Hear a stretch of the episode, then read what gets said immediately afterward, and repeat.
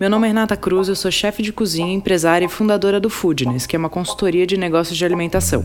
E esse é o Foodness Talks, o podcast que trata de gestão e negócios da gastronomia.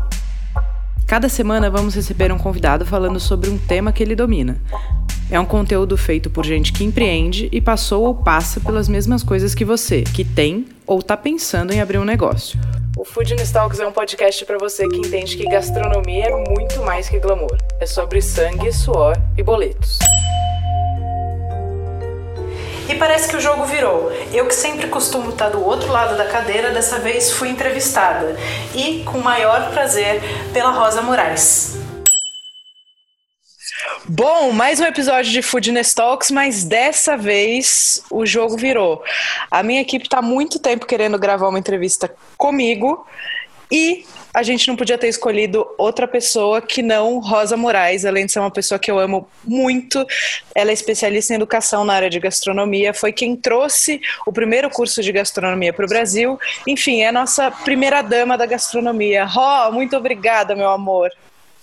Hey, eu que estou feliz de fazer essa entrevista com você, porque eu te acompanho há anos, tenho o maior orgulho de tudo que você faz, dessa sua trajetória, disso tudo que você está implantando agora nessa área de capacitação, de cursos, de, de podcasts, assim, maior orgulho. E daí eu fiquei pensando, eu sei tanto da sua vida, eu quero. É um orgulho poder agora compartilhar, né? Te perguntar e as pessoas saberem da sua vida também, né? E aí, vamos lá, assim, vamos, vamos contar essa história linda de vida que você tem, né, nessa semana do seu aniversário aí, né? Sim, e um tentar ano. não chorar, porque a gente está gravando na semana do aniversário. Então, tipo, inferno astral, emoções, enfim. vamos nessa, vamos lá, vamos aproveitar. E aí, me conta, como é que você começou nesse mercado? Como tudo isso começou? Como os olhos brilharam e falaram, é isso que eu quero? Como foi isso? Tá, vamos lá. Acho que tem. Eu divido em duas partes. A primeira, eu acho que é a minha relação com a. não só com a comida, mas com a mesa. Né? Eu falo que eu vim de uma família onde nunca houve um encontro que não fosse a mesa. Assim. Minha família uhum. nunca se encontrou. Ah, vamos ao cinema, vamos ao parque. Isso nunca existiu. Vamos Era comer. Assim, era, e era sempre isso, sempre em volta da mesa. Então, todas as minhas relações de afeto e todas as minhas memórias de infância mais incríveis e mais lindas são com mesa cheia, sabe? Que lindo isso. Então, é. acho que isso foi decisivo para essa escolha de, de carreira. Família aí, italiana? Família italiana e portuguesa, né? Então, ó que falou tudo, é. que loucura. É. E todo mundo que gosta de comer, assim. Então, é, acho que a dinâmica sempre foi essa. Na família da minha mãe, que as avós não cozinhavam, não, não, não eram uhum. grandes cozinheiras. Minha avó nunca, nunca gostou, ela fazia poucas coisas brilhantemente bem, é, até porque tem mão de vó. É, é. E a irmã dela, que minha tia-avó, que foi tão participativa na minha vida quanto a minha avó, era, imagina, chiquérrima, esquece, nunca não vai entrar na, cozinha, na vida, é. assim. Ela foi, acho que, se não a primeira, uma das primeiras mulheres a trabalhar na, na no Ministério da Fazenda. Aí. Separou nos anos 40. Tigó é tipo é, é, é, louco, depois quando começou, quando a gente começou a falar de feminismo, eu lia tudo aquilo e eu falava, ainda bem que eu tive essa mulher na minha vida. Né? Tudo eu tive de base, sabe? De raiz. E você herdou isso também, né? Que é muito legal. Eu acho que sim, agora mais velha, eu me, eu me vejo muito parecida com ela em muitos aspectos, assim, é, é muito louco. Interessante, né? E aí, e aí vocês se reuniam? Uhum. A gente se reunia, super. É, então, a, todas as minhas relações de afeto são ali, assim, eu posso te dizer milhões de passagens de infância e todas elas são essas em volta da mesa, sabe? Mesmo festa de aniversário, a minha mãe, que também não nunca foi da cozinha, mas ela sempre gostou de doce. Então, festa de aniversário, minha mãe fazia todos os milhares de docinhos passava dias fazendo aquilo, enrolando aquilo, era um assunto, sabe? E, e, a minha mãe, eu tava vendo até as fotos de aniversário de pequena, e a minha mãe também fazia todas as decorações de mesa, olha que loucura. Ah, que legal, cada um tinha o seu, seu melhor e colocava. É, é, todos os desenhos, ela fazia os desenhos, passava os desenhos para cartolina e botava o isopor atrás, ah. e não é que ficava tosco, ficava tipo perfeito, assim, é, eu vou te mandar umas fotos depois. Eu vi ver. uma fotinha que você postou essa semana, você bebezinha no aniversário aniversário. Coisa Ai, mais linda. coisa mais linda do planeta. E eu acho que o segundo momento que foi muito decisivo, assim, teve uma passagem importante que eu, eu trabalhava desde os 14, 15 anos em hotel com recreação. Teve um, uma temporada que a equipe de AIB estava desfalcada, o gerente me catou pelo braço e falou: Oi, linda, vem cá, você vai trabalhar no, no restaurante. Eu falei, mas eu nunca fiz isso. Ele falou: Tá, mas você é esperta, você vai aprender. Quantos anos você tem? Eu falei: 15. Ele falou: Não, se alguém perguntar, você fala que você tem 18. eu falei: Tá bom. E, Aquelas coisas. E aí eu já fiquei apaixonada pelo balé, que é aquilo, né? Entre cozinha e salão. Eu lembro de olhar e falar: Nossa, isso é muito mais legal legal, vou ficar aqui. E aí as Pegou, próximas né? temporadas eu acabei ficando com ele, ele também ah, pegou super carinho comigo, me ensinou um monte de coisa, mas nessa época eu fiquei ainda no salão. Certo. E aí, assim, por ter começado muito nova, eu tinha muita certeza que essa área assim de serviço era o meu o meu rolê. E eu fui fazer uhum. hotelaria. Interessante, né? Você não fez gastronomia, você foi fazer hotelaria, que é muito legal também, que é, abrange, é mais abrangente, né? Mas é que, mas se eu falasse pro meu pai que eu ia fazer gastronomia, eu nem sei. É, é tinha isso também. Porque hotelaria já não era uma, uma, E assim, eu nunca tive uma família que também ia me podar, nada, mas meu pai falou, vai filha, não vai ficar muito apertado, né? Muito sem opção, muito sem leque. Uhum. Eu falei, não, mas é isso aqui que eu quero fazer. E aí só, só prestei Senac, não prestei absolutamente mais nada. Eu tava muito decidida, assim, Tinha sabe? certeza. Uhum. E e aí, no SENAC, que, que eu fiz, né, primeiro curso de hotelaria, ainda lá na Francisco Matarazzo, parecia uma, uma cultura inglesa a faculdade, sabe?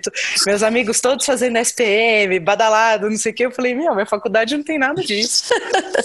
é. E aí, a minha primeira professora de cozinha foi a Gisela Brandão.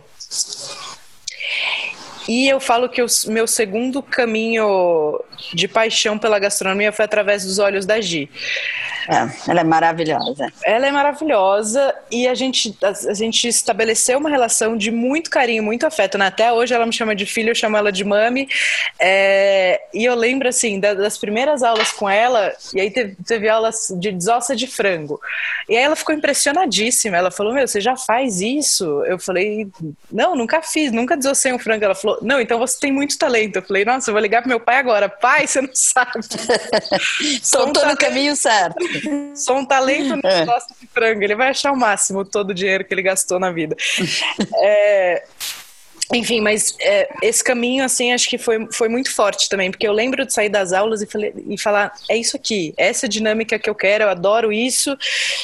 E aí, logo na sequência, eu entrei para trabalhar num restaurante que, Está, precisava... Estágio não, já era um emprego, assim. Então, já era um emprego, Ró, porque uhum. eu já tinha os anos de experiência, né? Eu já tinha trabalhado em hotel, eu já trabalhava desde os 14, que nessa hora fez muita diferença. Eu, é, é, engraçado que hoje as pessoas acham que eu tenho cara de mais nova do que eu sou, mas quando eu era mais nova as pessoas achavam que eu era mais velha do que eu era. Jura? É. Acho que eu tenho 1,74 desde os 13, então eu jogava handball, então eu tinha, sei lá, as pessoas achavam que eu, que eu era mais velha. E aí esse restaurante era, era também de, de, amigo, de amigos da, do, da família, assim, eles falaram, oh, a gente está precisando de um, de um subgerente, é, bem no, no seu perfil, tal, você não quer ir lá fazer entrevista? E aí eu fui fazer entrevista, a, a, a, gerente na hora falou, ah, vem trabalhar, e aí eu já entrei de subgerente de uma operação de restaurante na Oscar Ah, mas era no salão, mas era salão, você não entrou na cozinha eu fazia um pouco de tudo, sabe, Roy? Sim. Aí, porque tinha também a parte de, de controle de qualidade de cozinha, mas eu não, eu não trabalhava dia a dia na cozinha, era mais cuidar Entendi. da operação como um todo. Entendi. Mas eu ia me metendo um monte na cozinha. Entendi. Aí, na sequência, eu, eu tava, sei lá, um, fiquei um ano no restaurante, foi uma baita experiência. A gente tinha abertura para tudo. O dia que eu queria é, ficar na cozinha, vendo a operação, eu também podia. É, foi muito bacana porque ali hoje isso para mim é muito claro, né? Que o que eu mais gosto é a parte de desenvolvimento humano, pessoal, assim, de gestão de pessoas. Uhum. Mas ali já foi um baita, um baita termômetro, sabe? Porque... Aprendizado, assim. É, e eu gostava mesmo, assim, a cozinha era bruta, assim, só tinha homem, os caras, tipo, tinha umas brigas, tinha uma briga de peixeira que eu entrei no meio e falou, não, parou, parou, não, o que, que, é isso agora? Vamos pra delegacia. Vim aqui é. fazer, fazer um bife e vamos pra delegacia, pode parar. E só rolou porque os meninos. Eu entrei mesmo no meio da briga e só não aconteceu nada porque eles também tinham muito carinho, muito respeito comigo, sabe? Então, já era uma coisa que eu gostava de conversar. falei, não, senta aqui, se acalma, vamos bater um papo. O que está acontecendo? De onde vem essa é, briga? É, você tem muito talento com, com pessoas. Eu acho que esse é o seu grande, um grande humor e um grande jeito de você levando as pessoas. Acho que esse é o seu grande talento, né?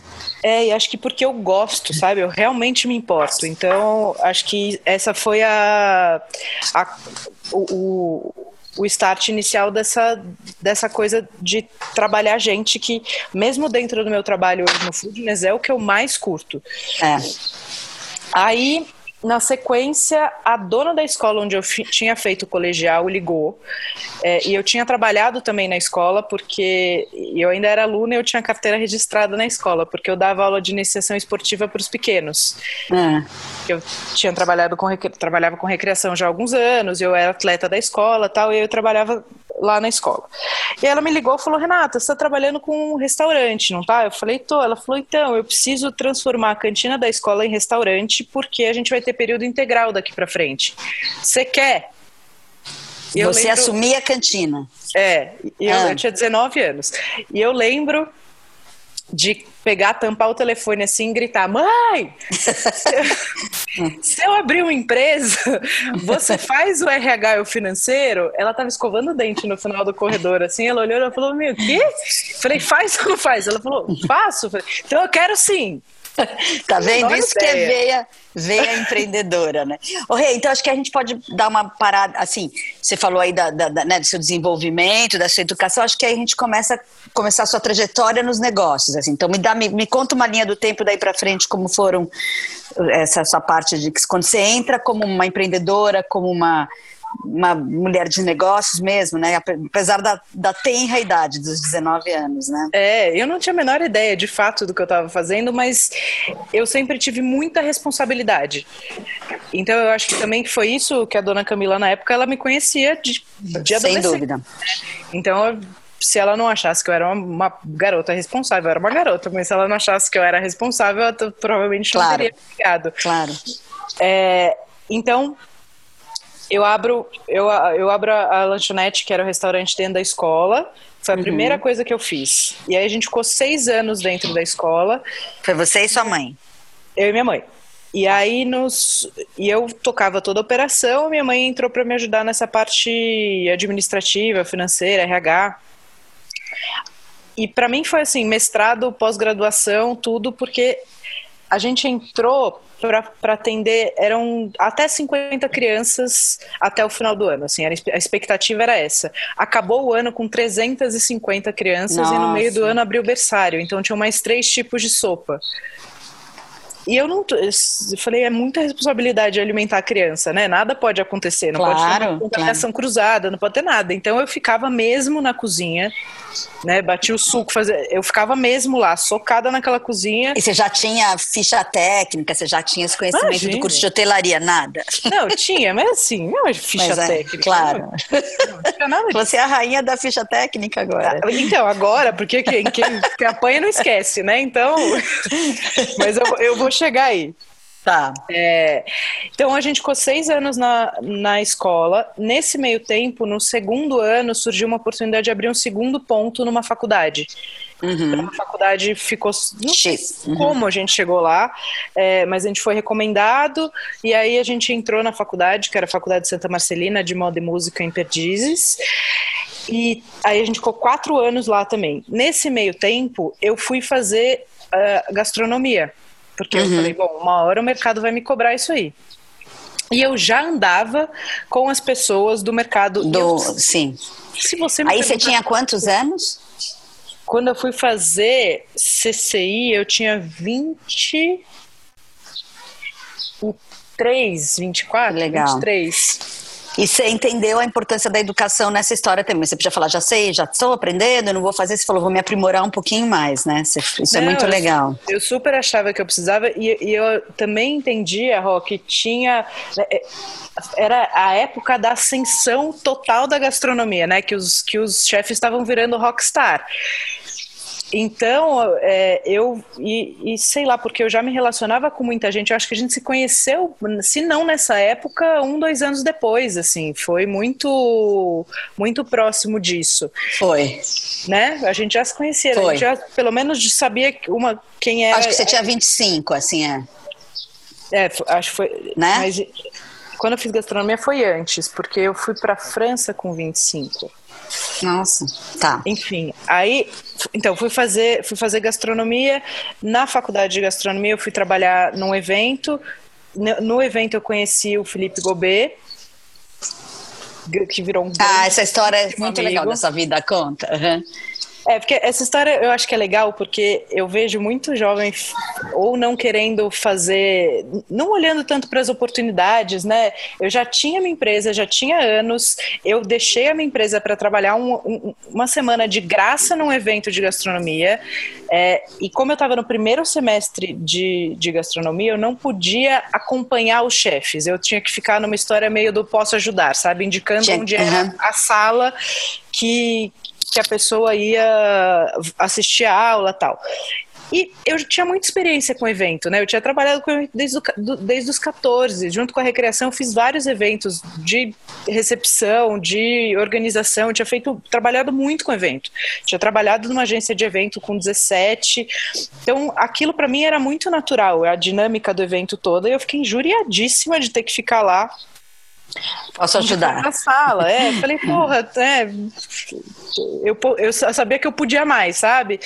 Só que quem trabalha com evento tem um bicho já que pica em algum momento e você. A, a dinâmica, eu tinha que chegar às oito, eu chegava às sete sempre, para ver se estava tudo ok, entendeu? Porque a gente sabe que evento vai dar errado. É a única certeza. Tem alguma gente... coisa, né? Que não. Por mais é, que se planeje, tem alguma coisa que não. São muitas variáveis. Acontece uma, uma surpresa. Uhum. Sim, chove, a pessoa atrasa. Sempre tem, tem um, um, desencontro e precisa uma coisa ser alterada de última hora. Então eu sempre chegava antes, ninguém me pediu, era uma coisa minha. E aí eu tava lá rodando nessa uma hora antes Passei, fui ao banheiro, que era no andar de cima lá do Senac, e passei na cozinha, na frente da cozinha, e tinha um chefe, e eu vi que o cara estava perdido. E aí eu estrangeiro. estrangeiro. Chefe estrangeiro eu entrei e falei, você precisa de ajuda? Aí na sequência entrou a mulher dele brasileira, graças a Deus, porque você fala francês. Aí a Marina entrou, falou: Ah, oi, então, a gente precisa, ele vai dar aula às 10, as coisas dele não estão aqui, a gente precisa de uma ajuda. Aí, para mim, tem uma conjectura estelar também maravilhosa, porque nessa época a Gi, que foi minha primeira professora de cozinha, com quem eu, eu continuei tendo um relacionamento super próximo e super carinhoso a vida inteira, é, era, era coordenadora, era diretora da gastronomia. E aí, no BO desse tamanho, foi a primeira pessoa que eu liguei. Falei, Gi, estamos com um problema aqui, eu estou indo no Pão de Açúcar resolver. Ela Olha falou, ótimo, a Fernanda tá lá, resolve, resolve o assunto. Aí, beleza, eu falei, só avisa então que eu, que eu tô atrasada lá no meu posto. Ela falou, não, fica tranquila. e aí voltei, ele falou, tá bom, agora me ajuda. E eu entrei na cozinha com ele para deixar tudo organizado. E aí dei essa aula com ele. No dia seguinte ele ia para o congresso, né, para a parte chique do, do evento. E aí eu falei, ah, então amanhã você vai estar do outro lado, a gente não vai se encontrar. Ele falou, não, você não está entendendo. Se você não vier comigo amanhã, eu não venho. Olha só, o Rei, aí teve um componente sorte, teve um componente uh, de, de, da sua, da sua, uh, do seu empreendedor, né? E com um componente do também da, de, da, do seu esforço, sabe? Que você falou, proatividade, cara, eu, eu acho exato, que isso, proatividade, é isso aí. É, eu podia eu ter passado que... reto, entendeu? Mas exato. É... E de sair da fora da caixa, porque o teu posto não era esse. Você podia deixar, passar reto e falar, não, eu tô lá, não posso ajudar. Não, é, é aqui Sim. que eu preciso estar agora, eu vou lá, vou no supermercado. Isso acho que as pessoas têm que entender muito, né? Que é, é, é tudo, é uma conjunção das coisas, né? Sim, eu gosto muito daquela frase que diz que a sorte acompanha os esforçados, sabe? É, é com certeza. É, então, Aí no dia seguinte fui lá para o outro congresso. E aí o Felipe é aquela coisa, né? Amada, doce. A gente já virou amigo, eu também sou uma pessoa fácil. Então a gente, a gente já estava morrendo de rir. Fiz todo o pré-preparo com ele. Teve uma hora que aí subi no palco com ele. Tem várias fotos, é uma graça. Subi no palco com ele para dar aula. Teve uma hora que ele fez assim: fala essa parte que eu vou me concentrar aqui. E a hora que eu olho pra frente, a primeira fila tive o Alex Atala, Arzak, Ferran Adrial. Eu falei, meu Deus do céu, como assim fala essa parte? e eu só lembro da cabecinha do Alex, tipo, olhando para mim, assim, vai, vai, respira. Vai. Olha Balançando a cabeça, sabe? E a gente já tinha se conhecido em alguma circunstância, a gente já tinha sido apresentado, se bobear foi até por você, mas a gente não era amigo. Mas foi muito fofo. E aí, no final do, do de, dessa aula, o Felipe desceu do palco, tal, me agradeceu, estava indo levar eles, eles para o carro. E ele me deu um cartão. Ele falou: Ó, entra no site, escolhe o curso que você quer fazer e me manda um e-mail, porque você é minha convidada. Eu não sabia do que ele estava falando, Ró. Aí. Então, explica quem ele é, acho que a gente não falou e o que, que, é, que, que era esse, esse cartão, de onde era, explica. É, então, o, o Felipe, na época, era diretor da Lenotre em Paris, da escola, né? Não, não da marca, mas da escola escola e ele me deu um curso das maiores escolas francesas de patisserie, de patisserie, né? É, tinha aula de tudo, assim, mas como ele é um chefe patissier, uhum. eu eu escolhi fazer a especialização em confeitaria até por uma questão de honra e respeito à relação que a gente desenvolveu, sabe? Eu, uhum, uhum. A hora que eu olhei, eu falei, eu não, eu não posso fazer nada que não seja confeitaria, né? Com ele. Uhum. E aí eu fui, isso, aí em 2008 eu fui para Paris, fui ficar um tempo lá e, e fui fazer a escola. E aí eu fui tratada assim como uma princesa, porque eu era convidada do diretor brasileira, tá? Os caras, os caras de verdade, assim, os meninos que faziam a escola comigo achavam que tipo no Brasil tinha macaco na rua, sabe? Eu sei aquelas coisas. E na época, quem tava na Lenotre também, olha que mundo muito louco, era o Rafa Protti. Nossa, olha só. Você ele conheceu lá? lá. Eu conheci lá. lá. E a gente se conheceu lá, mas ele, ele, tipo, era meio que trabalhava na escola, era ajudante, era monitor, assim, sabe? Uhum, uhum. E aí, anos depois, sentada na mesma mesa por amigos que não são da gastronomia, eu olhava para ele e falava: Gente, eu conheço esse garoto. E ele também, eu te conheço. Falei: Ei, da onde a gente se conhece? Não sei, não sei. No final do jantar, eu falei: Já sei, da Lenota. Ele falou: Nossa, é verdade. Que legal. É, é. super coincidência. É, e aí, em 2008, fiquei lá. Na volta, é, a relação com a escola, por questões administrativas, já estava desgastada, assim, porque a gente era uma empresa dentro da empresa. A escola que você tinha cantina, tá. É, uhum. e aí já era uma relação complexa, né? A gente trabalhava operacionalmente, tem muitos prós, né? Porque você não precisa fazer marketing, você não precisa se preocupar em trazer cliente para dentro. Você abre a porta, seus clientes estão na porta esperando com dinheiro na mão, entendeu? Uhum. Então o seu público já está ali. Em contrapartida, a gente trabalhava nove e pagava 13. É né? Porque a gente tinha duas férias no ano, e naquela época as férias escolares eram até maiores, eram mais longas do é. que são hoje. Então a gente tinha ali faturamentos, né? Tinham meses que a gente tinha zero rosca de faturamento. É, imagino, é administrativamente isso era complexo. E a gente Você tinha toda a parte de pessoal, tudo que tem que pagar, férias, décimo terceiro, tudo, né? Exato, e uhum. a gente também tinha uma coisa que eu, os clientes eram antes clientes da escola, e aí tinha uma coisa de cobrar os pais. No final do ano, que era o meu fluxo de caixa mais complexo, tinha um monte de pai que o filho já tinha comido, vazava, ia viajar e só me pagava em janeiro. É complicado. Em assim. fevereiro. Então eu ficava tipo, com, com um buraco no final do ano. E aí e aí, nessa época, a gente já se conhecia certeza absoluta, eu já andava muito com o pessoal da gastronomia e eu tinha coisa de, putz, quero, quero ter um negócio de rua, quero ter um negócio autoral. Aí veio a MIT em 2009, que foi construído, né, foi elaborado, pensado para ser um restaurante no almoço e para atender eventos à noite. Então ele já uhum. teve essa, é, essa, esse DNA desde o começo. E aí foi muito legal, assim, foi muito legal e muito sofrido, porque é, foram, aconteceram né, mil coisas bacanas. É, foi, foi, era um restaurante incrível, era, uma, era um lugar lindo, né? Era um lugar lindo. uma jovem, maravilhosa. Gastei uma grana, aí Imagina. fui de cada para chefe revelação, fui convidada pela TAM para assinar um cardápio deles. Esse foi um processo muito especial. Né? Eu fui, imagina, coitadinha de mim, eu, o diretor da TAM almoçou no Amit e ele falou: Eu quero que essa garota participe da, da do esquema que, que eles escolhem o chefe, né? Que eles fazem uma peneira lá para ver quem ia ser o chefe que ia assinar o cardápio internacional da TAM. E aí eu fui, apresentei, eu namorava um publicitário na época, a gente fez um pitch, uma apresentação lindíssima. E aí fui lá, fui apresentação, né? Falar não é meu problema. Então fui lá, falei e tal. E eles se apaixonaram pelo conceito. Eu fui com o conceito de comfort food, que era o que eu. Exatamente, acho que ali foi era um ano muito interessante para isso, assim, é. quando você começou, era bárbaro isso. Uhum. E aí a, a, a, Dinha me liga, que era a, a, coordenadora, a diretora, não sei, que uma graça também, e me fala: Rê, hey, olha só, é, a gente está com um problema. A gente, você é muito nova e você não vai passar na peneira. A gente, o seu projeto é o projeto escolhido, mas você é muito nova, você não vai passar na peneira do internacional. Uhum. A gente quer trazer o seu projeto para o nacional. Você topa? E achando que ia ser assim, que eu ia ficar ofendidíssima, que era um, downgrade, sabe? Eu falei, uhum. óbvio que eu topo. Inclusive, para esse momento da minha carreira, o nacional talvez seja muito era mais muito importante. Mais, com certeza. E assim, mas eu tava concorrendo com Helena Riso e os gêmeos do N na época, sabe? É. uhum. Eu tinha seis meses de restaurante aberto. Não, é. Imagina.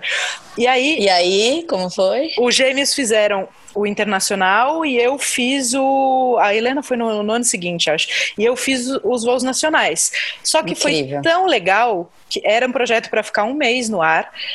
E ficou um ano quase. E basicamente era o seguinte: a gente trocou os sanduíches das pontes uhum. por comidinhas de comfort food. E eu vou até postar qualquer dia. Eu tenho ah, até hoje lindo. a eu caixinha. Voei, eu voei com as suas comidas. É. É. é. E aí eu recebia muita mensagem fofa. Eu lembro da Andréa Kaufmann, do Rafa Despirite, você. As pessoas mandavam foto, falou, hey, não acredito, olha que legal. Eu, e acho que era o comecinho do Instagram. É, e aí foi muito, muito legal. Não, e que, é, e que delícia voar com comfort food em vez de um salgadinho e uma Coca-Cola, né? Era muito interessante essa época. É, e, e para mim, como, como marca pessoal, né, assinatura, era tipo todos os voos da Tama, caixinha escrito comfort food por Renata Cruz. É. Então foi muito, foi muito importante. Em contrapartida, o restaurante, né, tudo isso muito legal, mas a conta não fechava, é, porque eu abri no bairro errado, assim, isso né? O bairro não estava. Então, o que, que você acha que foram os seus erros? Bom, aí acho que é importante assim, fala aí um pouquinho oh. também, né? Que é uma, é uma coisa que você gosta sempre de estar apontando para os seus clientes, para os seus né, mentorados. É, depois a gente volta especificamente tá. no erro, mas em, em suma, eu negligenciei a coisa de de fato ter que trabalhar o público e eu, eu pensei no bairro, assim, que era um bairro carente de restaurantes mais legais, porque era o bairro que eu morava e eu sabia disso. Uhum. Mas, como eu vim do, de, uma, de uma história que eu nunca tive que fazer marketing, os clientes estavam ali, uhum.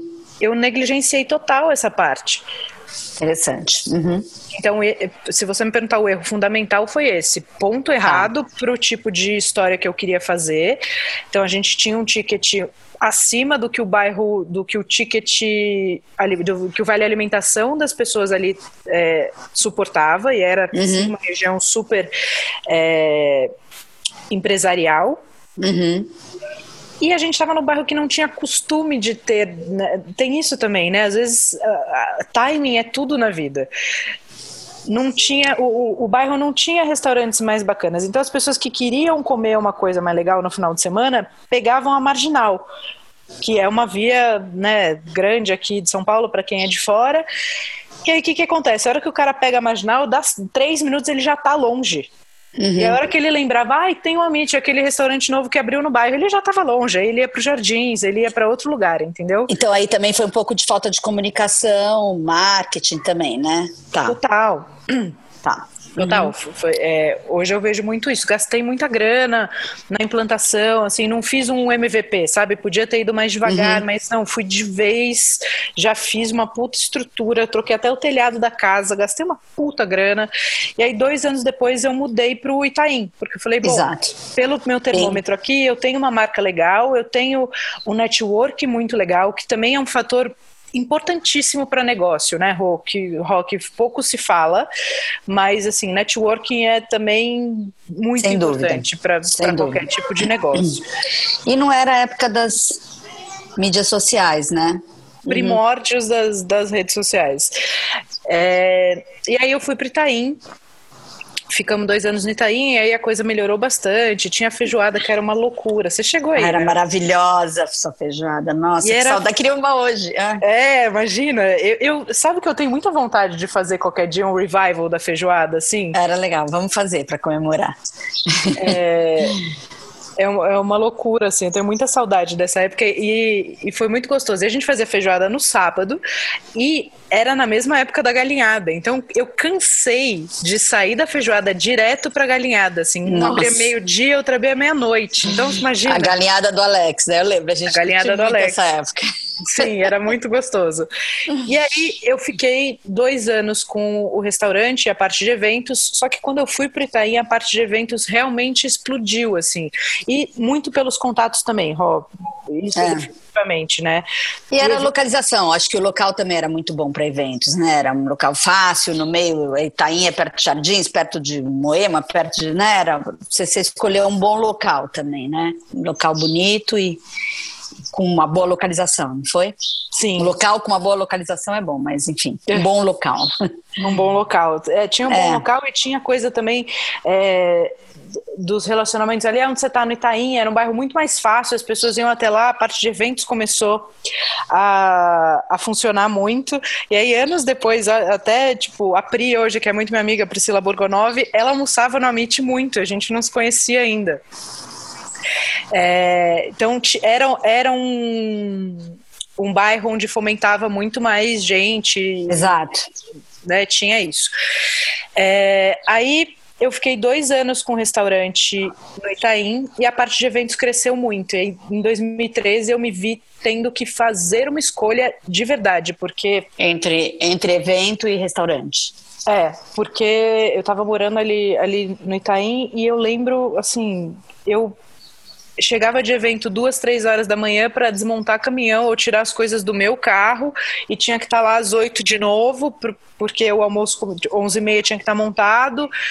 É, e aí eu comecei a ficar exausto. Falei tá, tá burra essa, essa, essa equação aqui, porque eu tô exausta, a equipe que, que trabalha evento, a dinâmica, né? O perfil de um profissional de evento é diferente de um, de um perfil de um profissional de, de restaurante. Eu tô batendo cabeça, e se eu, se eu focar numa coisa única, eu acho que a gente vai ter um resultado melhor.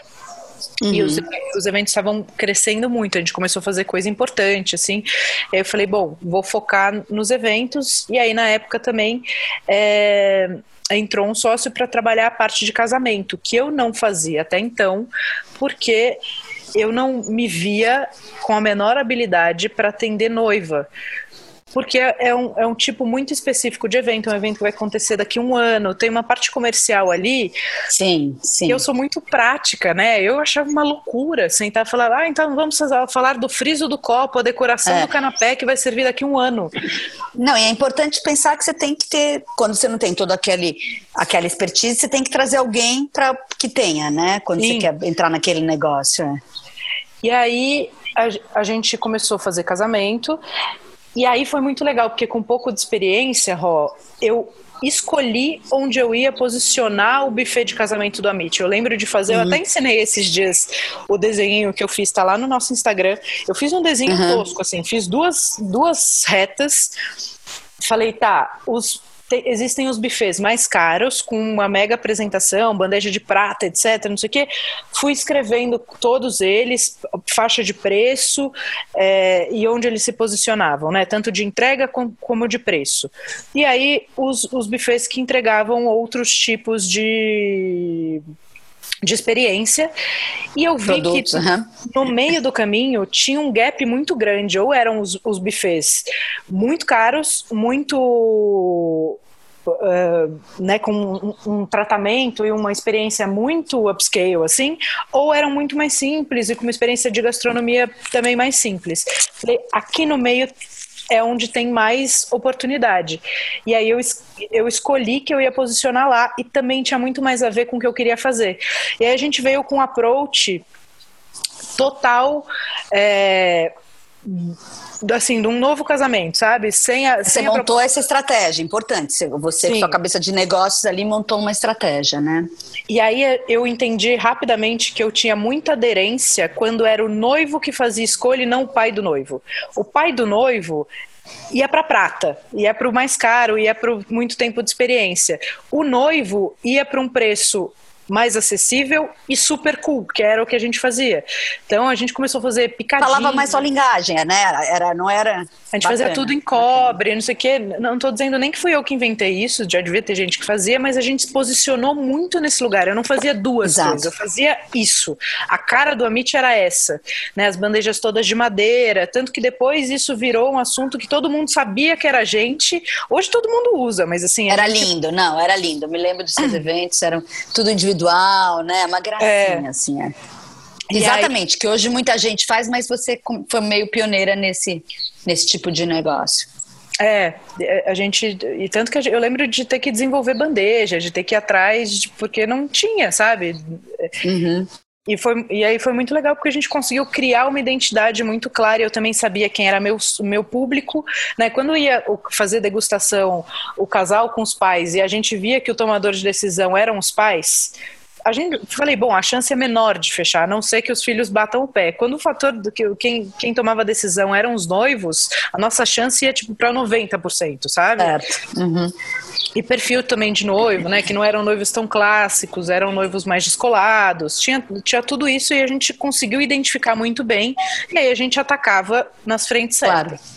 Uhum. E evento tem uma coisa também que um evento bem feito fecha mais dois. Exato, é, boca a boca. Né? É, o cara vê, ele é bem atendido, o garçom trata ele bem, a comida ele gosta, ele vai, ele, a gente distribuía muito cartão, era uma loucura assim.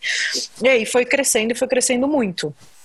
É, a gente, eu desmontei a operação no Itaim, aí fui para uma cozinha específica de produção de eventos, muito maior.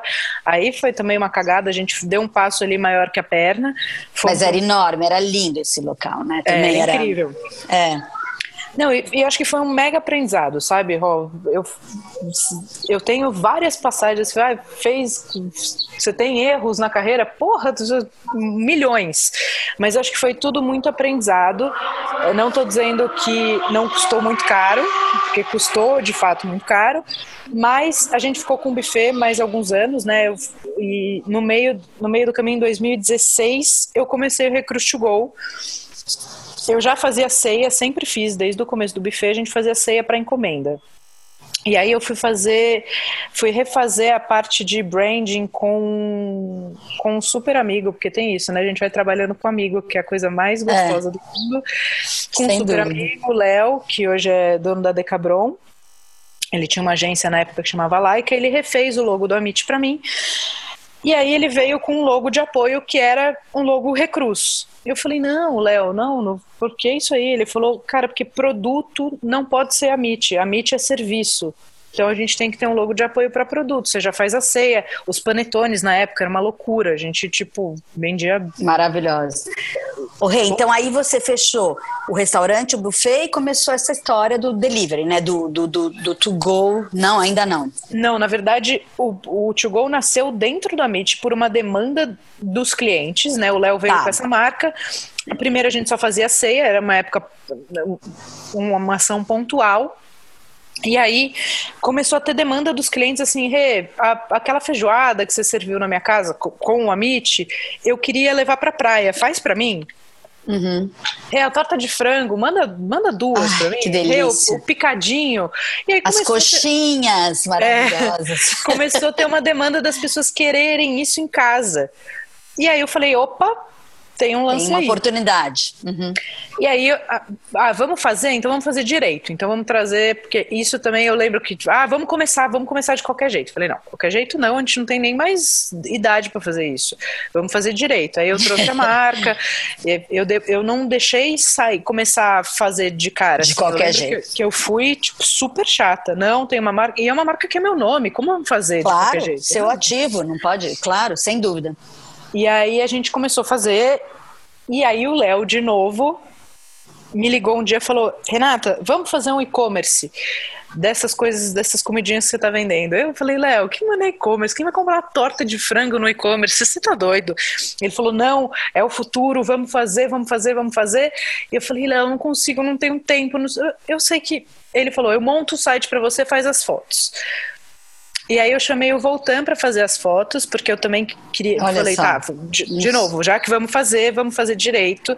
Vamos, vamos fazer direito. Um... Só, pessoal, o Voltan é um super fotógrafo de comida dessa, dessa área maravilhoso. Você pegou o The Best. É, porque eu, porque eu não queria só as fotos, eu queria criar uma identidade visual para o Recruit Go, entendeu? Para a marca certo. e para o site. E aí o Voltan, bom, o Voltan é maravilhoso, né? Além de ser um baita fotógrafo, é uma pessoa incrível. E aí a gente fez esse trabalho, criou essa identidade visual, e aí botei o site no ar. Na Copa, a gente vendeu, tipo, loucamente pelo site. Olha e aí. E também vários aprendizados, né? O, o, meio de pagamento, a gente tinha um meio de pagamento que não aprovava. 2014, a gente estava em 2014, é isso, né? A gente está em 2015. 15, tá. 2015 a gente começou, a Copa foi 2014. 14. É. 16 é. foram as Olimpíadas, né? É. E aí, isso, a gente começou 2000, o site começou 2000, final de 2016, a Copa foi 2018, então a gente teve esse período de experiência, porque aí teve também o, a, a, história do meio de pagamento, a gente tinha um meio de pagamento que não aprovava os cartões de crédito, aí eu tinha, tipo, cliente que eu tinha certeza absoluta, né, os caras me ligavam, meu cartão não tá passando no site, eu falei, meu, eu tenho certeza que o problema não é o cartão do cara, é, é, eu já é um conhecia. problema do meu site, é um problema. O problema do site. E aí, a hora que a gente mudou o meio de pagamento, eu lembro que eu estava almoçando com o Cleiton, um amigo meu, no Astor, e começou a pipocar pedido, assim, o dia que a gente mudou o meio de pagamento, sabe? Eu falei, nossa, olha como era, né? Às vezes a gente acha que não é, é o site que não está indo, que não tem demanda e é, é, é, alguma coisa técnica. E aí funcionou claro. super na Copa, a gente estourou de vender pelo site e aí falei, bom, temos um, um lance bacana aí. Mas foi antes, hein, Rosa? Só 2016. Então, é isso que eu estou pensando. A gente perdeu é. na. É, enfim. Não, foi antes. Vamos ver quando foi a Copa, mas foi antes. Porque 2018 eu já estava. Foi o ano que eu desmontei o buffet e vim para Pinheiros, então foi antes, foi bem antes. Mas enfim, eu preciso até fazer essa linha do tempo certa, porque eu realmente me é. perco. É, então tá, foi a Copa antes, gente. Vocês 2014, 2014, amiga, já. Não, é guguei, guguei. Parece que parece que não faz tanto tempo, mas faz, né? É, Impressionante. Aí eu o, o Tio foi crescendo, enfim, aí tinham várias questões administrativas ali, porque em 2015 a gente fez um fechamento tipo, de, de um faturamento maravilhoso, tipo, de muitos milhões no ano e fechou no negativo. E aí foi que eu que eu comecei a falar, tá, muito bonitinho isso aqui de ficar cozinhando, ficar na parte operacional, mas não é, não tá rolando. Eu preciso olhar as outras coisas. Não é possível que a gente venda tanto e não, e não feche no, no vermelho, e feche no vermelho, né? E aí foi, foi a fase da minha vida que eu realmente, eu 2016 eu saí da cozinha, é, eu reorganizei a estrutura e aí eu comecei a ser a pentelha da empresa que não deixava nada acontecer sem passar por mim, porque eu precisava entender aonde estava o buraco. E também foi muito importante porque foi a fase que eu falei, tá, eu preciso entender disso aqui. Fui para o mercado procurar informação. E aí eu vi que tinha muita informação técnica, mas que pouca coisa eu conseguia aplicar na prática. Sabe? Era difícil? Essas informações eram difíceis, talvez? Ou não estavam bem esmiuçadas? Oh, elas, elas, eram difíceis, elas eram professorais. Técnicas. Uhum. É. Por quê? Quem está no dia a dia de uma operação sabe que na cozinha um mais um não dá dois. É, a implantação da, dessas, dessas teorias a mesma teoria em negócios diferentes, ela tem, ela precisa sofrer adaptação. É, e aí eu falei, e, e, não é que a gente tem muita informação, muita bibliografia da parte de gestão, também tem isso, né? Não é Exato. que tenho. É, e aí eu, a primeira coisa que me veio na cabeça foi: opa, tem uma oportunidade aqui. Aí que começou a sua ideia para o Foodness? Foi. Uhum. 2014 eu comecei a rabiscar isso. A gente lembra da data porque foi a data que a Pri sofreu um acidente. Eu fiquei com ela e eu estava estudando loucamente. Ela falou: Meu, sai, vamos assistir uma série, sai desse livro. Eu falei: Agora eu não posso. e aí eu comecei só, a escrever. Dedicação, mais uma vez dedicação.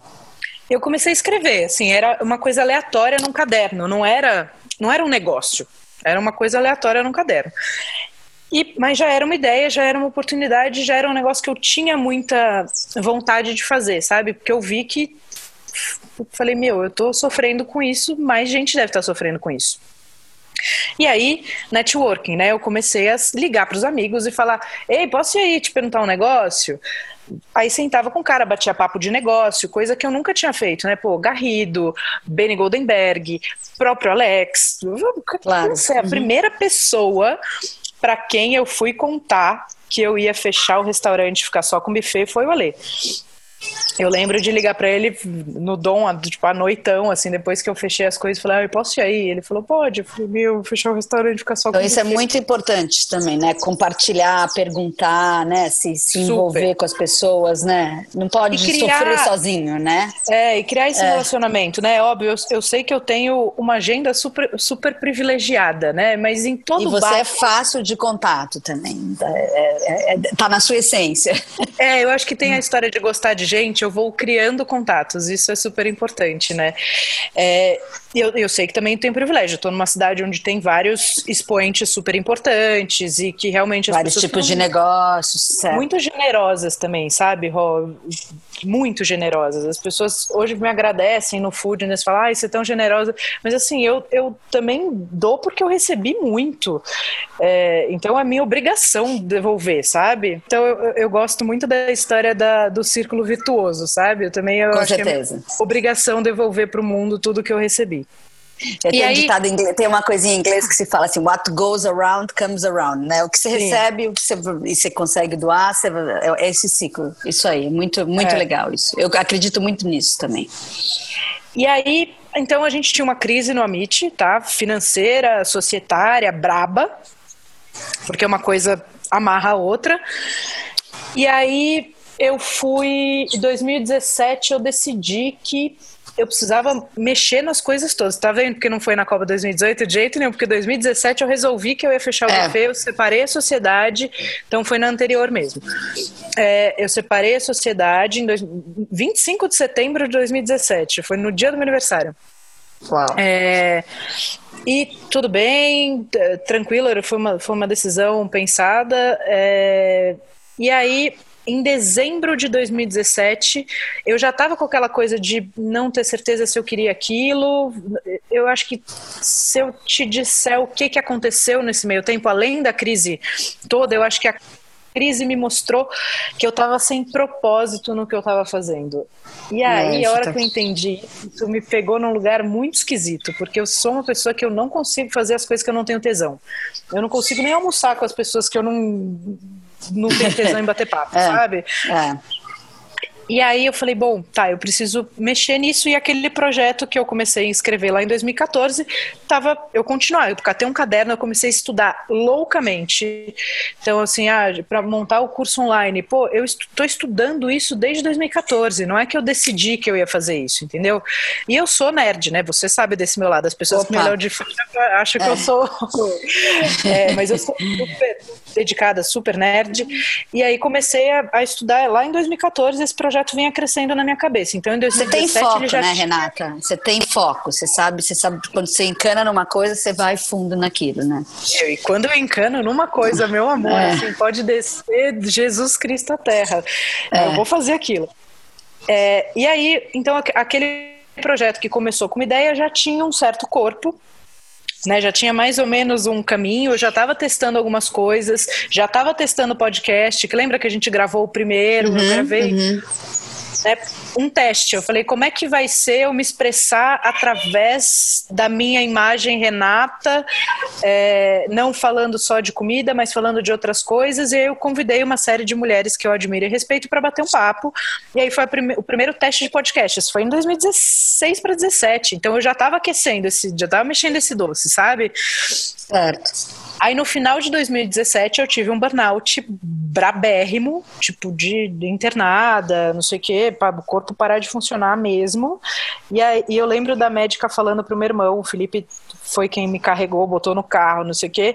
Uhum. Minha mãe, a Carol. Estresse, puta estresse. Puta estresse. Uhum. E eu lembro da médica falando para ele: o que, que essa garota faz? Porque, assim, isso, isso é um pico de estresse de uma pessoa de 50, 60 anos, assim, tá errado. Que loucura. E aí eu ouvindo ela falando, eu falei, realmente, é, você parou. Parou, eu não, a minha hum. vida não vai ser isso. Não quero sabe? esse caminho. Uhum. E ali foi um fator muito decisivo, sim, muito importante, foi um momento muito importante. Eu tive um pós meio de crise de pânico, assim, que foi é, bem duro e fodida de grana, assim, também era uma conjectura. E aí de novo, a, amigos né, e contatos são as pessoas, Andréa Kaufmann, Fabiana Cafaro, Beni Novak, foram pessoas que me cataram pela mão, assim, você vai passar o Réveillon com a gente. Falei, não, não vou, não vou a lugar nenhum. Eu lembro que a história de organizar o cardápio da praia me dava ataque cardíaco, eu falava, eu não quero Sim. responsabilidade nenhuma. E aí eles organizaram tudo, me cataram literalmente, assim, me socaram no carro, falou, você vai. Vamos nessa. Uhum. Foi maravilhoso. Você tá com a gente. É, eu dei uma desconectada e voltei decidida que, assim, não ia mais seguir isso, ia desmontar essa operação gigante que eu tinha, né? A gente tinha uma casa de mil metros quadrados com 600 de cozinha, então era, era, era tudo muito, muito pesado, tudo muito caro. É, aí, isso foi em 2017, final de 2017. Em 2018, a, eu decidi que eu ia ficar só com, com a, com a Recruit Go. Aí vim para Pinheiros, né? A gente veio em agosto de 2018 para Pinheiros, mudei minha vida toda para Pinheiros, casa em Pinheiros. E aí fiquei só com a loja. Eu não ia a princípio abrir loja física, eu ia só ficar num espaço que depois poderia virar uma loja física. E aí, é... só que eu falei, eu, eu tenho tudo, eu tenho tudo pronto, tenho o material que a gente trouxe do buffet, então eu vou abrir a porta. Equipamentos, tudo isso. Né? Foi uma tacada super boa, porque a gente. Eu, eu tinha 40% do, do faturamento era de ponto físico, então foi super bom. E aí, só que o projeto ali, que hoje é o Foodness, estava meio indo na gaveta, da, daquele jeito, sabe, Ró? E eu, quanto mais velha eu uhum. fico, mais esotérica eu tô ficando. Tô ficando aquelas velhas esotéricas do cristal, do... tá uma loucura. E no final de 2018, eu e a Fabi sofremos um acidente de carro, né? É, domingo de manhã, assim, domingo, 11 horas da manhã, voltando de um café da manhã, liguei para ela, ela mora aqui perto de mim também, ei, vamos tomar café da manhã ali na Deli Garage, que tinha acabado de abrir e a gente quer conhecer, vamos. Fomos andando, na volta tava, tava muito vazia a rua, falei, vamos pegar um Uber, vamos num cruzamento, no cruzamento da Fradique com Arthur de Azevedo, uma puta porrada. Uma besteira, né? Uhum. Não, assim, varou o sinal, assim, foi uma baita porrada, o carro girou, bateu no poste, bateu no muro. Eu não lembro do, do da, da, da, girada, a Fabi lembra do, total. Do ocorrido ali daquele... Eu não, uhum. é, eu não sei se eu apaguei ou se eu esqueci. Mas a hora que o carro parou, eu já tinha certeza que eu tinha me ferrado, assim, eu botei a mão na costela e falei, Fabi, fudeu, Aí ela foi, e a Fabi é maravilhosa, né? Ela gritou com ela, falou, tá, para, respira. E aí fomos pro hospital, enfim, eu quebrei quatro costelas e tive perfuração de pulmão. E aí fiquei de molho. né? A gente não podia fazer nada. A dor de costela é um negócio cabuloso. Deus que me livre. Hum. Mas eu entendi. Mas a cabeça ficou ali, né? Então, e eu vou te falar o que, que eu entendi disso tudo, assim, que hum. para mim, as velha esotérica, tá? Era o universo dando uma chacoalhada de novo, eu falar assim, aí, é isso mesmo? E eu entendi o recado que, assim, aqui, aquilo precisava acontecer. E aí foi quando eu catei aquele caderno, falei, tá, isso aqui vai virar um assunto. Isso, aí comecei a contar para as pessoas que antes ninguém sabia exatamente o que que era. Aí comecei a contar, vi que as pessoas achavam o máximo. Falei, olha que legal. Então vamos. Aí eu a, a Pri do Food Pass até mostrei para ela, falei, meu, eu quero fazer um negócio com meu nome pequenininho, sem sem sócio, sem marca. Ela falou, não, isso aí tem que ter um nome. Esquece, isso aí tem que ter um nome.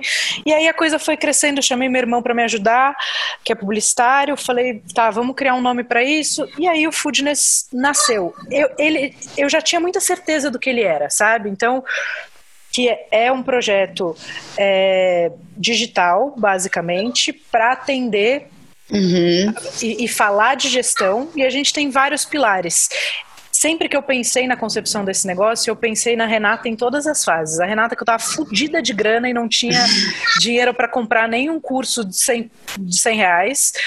E aí a gente uhum. tem o um podcast, que é uma distribuição gratuita de, de conteúdo e que eu faço questão. Esse é o nosso pilar, assim, não, isso não, não vai... Tem eu, que começar por ali. Uhum. Eu boto dinheiro todo mês para fazer o podcast e tudo bem às vezes entra patrocínio e ajuda tal, mas é o meu pilar aquilo que eu te falei do, da devolutiva, sabe? Então o podcast Exato. nunca vai deixar de acontecer. Aí a gente tem os cursos online, porque a minha, a minha pira, por que, que eu comecei a pensar nos cursos online em 2014? Eu falei, se eu em São Paulo, com, com os contatos que eu tenho, eu tô com dificuldade de achar essa informação, imagina quem mora em cidades imagina. menores. Então, imagina quem mora em cidades menores, essa virou a minha pira. E aí eu falei, o, o digital resolve isso, sem o cara ter que a, deslocar, claro. É, porque né, um claro. curso, mais o deslocamento, mais o tempo fora da empresa, é, custa muito caro. Viável, né? Uhum. É, e aí eu, eu entendi que esse era um caminho que eu ia gostar de fazer isso. E aí eu já tinha consultoria, né, Roy? E em 2017, quando eu fiz o debate, né? Quando uhum. eu fiz o quintal com o Rogério, eu ajudei o Rogério no quintal, ele já tinha a concepção toda de projeto, mas eu ajudei ele na implantação e, no, e nos acompanhamentos. Aquilo foi uma mega vitrine. Experiência mim, uma incrível. Explosão maluca, né? O Rogério é um cara que eu amo, admiro, respeito muito, a gente tem uma relação muito bacana. É, e foi um, foi um estouro e, enfim, e isso também me ajudou muito, né? Foi uma vitrine para o meu trabalho de consultora. É importante dizer que nesse, eu não contei nada disso, mas nesse período todo, desde o começo do, do buffet, eu sempre fiz consultorias pontuais. Então não foi uma coisa que eu inventei de uma hora para outra, era uma coisa que eu já fazia. E isso veio agregando muito para o Foodness, agregando muito para o que, para o seu novo projeto, né? Sim, e aí eu entendi que a consultoria ia entrar também, ia ser um outro pilar do Foodness. Nesse processo de escrever, eu entendi que fazia sentido. Certo. E aí a, a coisa foi indo, e a gente lançou o Foodness oficialmente, né, batizado tal, em julho de 2019. Então tem um ano e poucos meses, assim, é um bebê. Mas já está muito legal, já tem mais de mil cursos vendidos no digital, a gente tem várias consultorias muito legais entregues, muitas sendo entregues, é, um histórico ali, um relacionamento muito bacana de de rede social, né? Muito, muito conteúdo sendo distribuído de graça mesmo, e porque esse é um pilar essencial do Foodness, sabe? Eu sempre penso certo. em produtos para as várias fases, tanto do negócio, maturidade do gestor, maturidade do negócio e grana que você tem no bolso, porque também você pode estar muito maduro e fudido, você não vai conseguir fazer um investimento, entendeu? Então a gente o Foodness preza por isso e eu penso muito na Renata em todas as fases.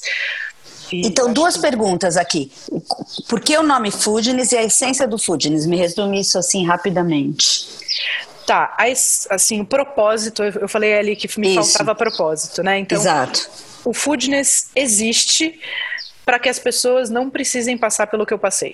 Certo. Né? Se, se, eu ajudar uma pessoa a não uma pessoa a não passar pelo que eu passei, porque eu conto essa história hoje, ela pa parece mais fácil, porque também as coisas ruins, graças a Deus, a gente vai apagando do nosso cérebro, né? Certo. Mas foram épocas muito duras, né? Imagina um burnout, brabo do jeito que foi o meu é uma consequência de muitas coisas muito duras, de muita época sem grana mesmo, assim, sem muito apertada de dinheiro. Quando eu resolvi que eu ia encerrar o buffet, isso é uma outra coisa que eu gosto uhum. de dizer.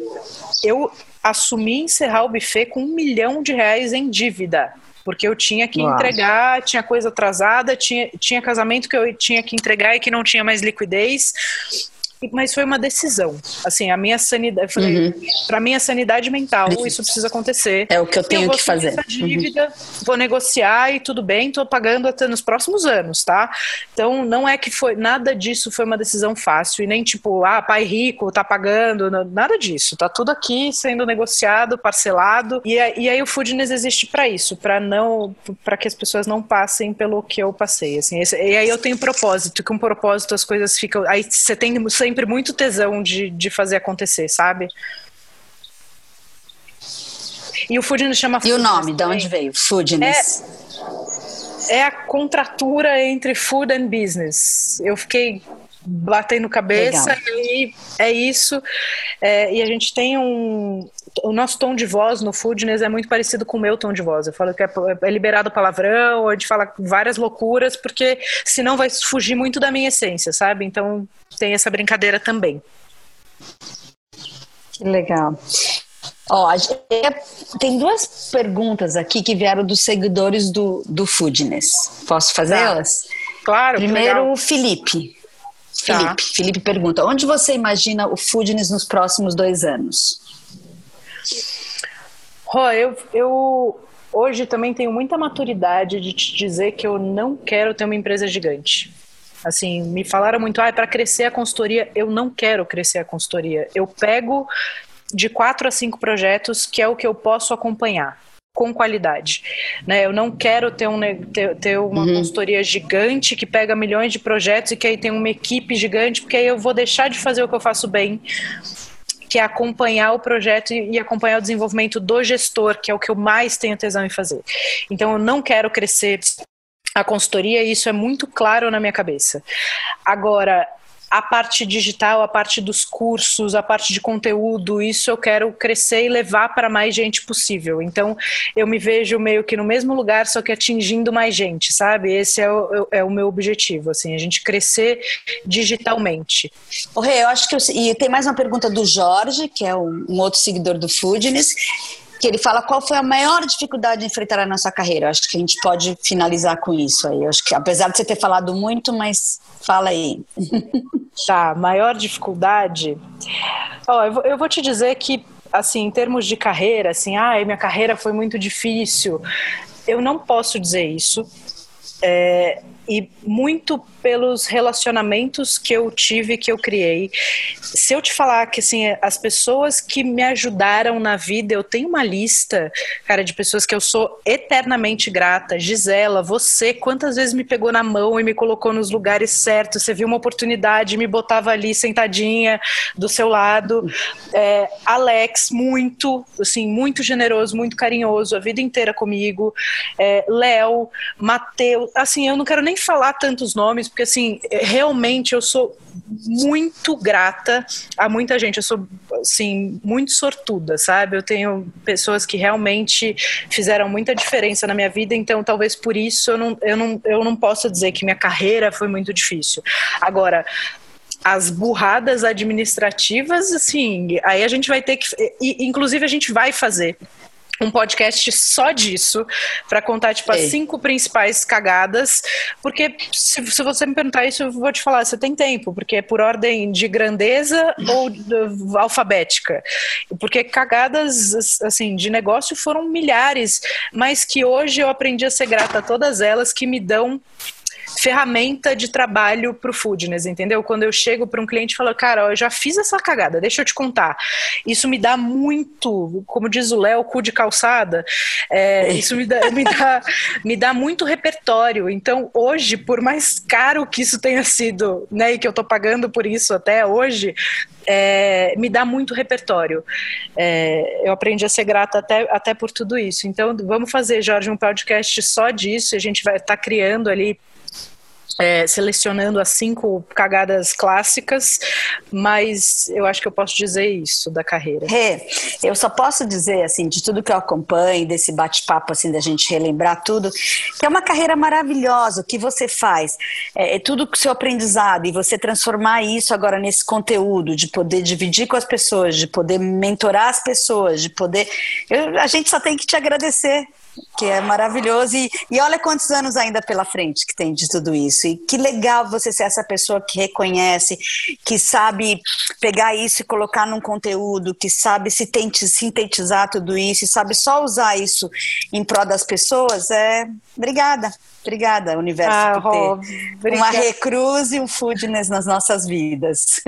Eu vou te falar que eu tenho recebido tanto carinho e tanto agradecimento, assim, que eu de fato não, não imaginei que isso fosse acontecer. E tem, tem dias, assim, que eu choro de gratidão mesmo, sabe? Eu sei que gratidão virou uma palavra quase clichê, mas eu fico muito emocionada com as mensagens que eu recebo. Ontem eu estava fazendo uma live e a Eli, que trabalhou comigo no, no buffet, que fazia frila tal, ela entrou na live e, e falou coisas tão lindas, sabe? Eu falei, ai, que bom que no caminho. É coisa melhor que isso. Construindo é. relações tão bonitas, né? Então, quem pode agradecer só sou eu, assim, por tudo, assim, de verdade, eu já te falei isso, é, você sempre foi muito generosa, é, me colocou nos lugares pontuais, sempre que você viu uma oportunidade, ai, tem um jantar, eu posso levar alguém, vou levar a Renata. É, você também foi essencial em toda essa construção e eu te agradeço muito. Mas, Rê, isso é uma troca. É, é, eu, a gente faz isso porque uma sabe o, o, que a outra faz, uma vê o potencial da outra e uma e os astrais, né, da vida. E acho que isso é uma coisa que um grande aprendizado, sabe, da sua carreira é você saber, você sempre essa coisa que você falou muito aqui nesse, nessa nossa conversa das conexões, de, de, de aprender, de ir atrás, de pedir conselho e de, e de fazer as conexões. Eu acho que é o que você falou, sem gente, sem as pessoas, nada disso dá certo, né? Sim. E acho que você sabe muito bem uh, aproveitar isso. Parabéns, meu amor. Muito obrigada. Ai, que bom obrigada que você por tudo que bateu aí. esse papo. Obrigada a você. Muito obrigada por essa participação especial. O jogo virou, não é mesmo? e vamos em frente. Eu sou eu aqui ansiosa para ver os, sempre os próximos passos do Foodness da Renata Cruz. Ah, eu, eu adoro que você está sempre perto. Muito obrigada, Ró. Beijo, pessoal. Aproveitem muito isso tudo. Pessoal, muito obrigada. Se vocês tiverem dúvidas, então, se vocês quiserem continuar esse papo de alguma forma, manda DM no Instagram que a gente vai adorar res eh, responder. Um beijo e até a próxima. Beijo, querida. Beijo. Beijo a todos.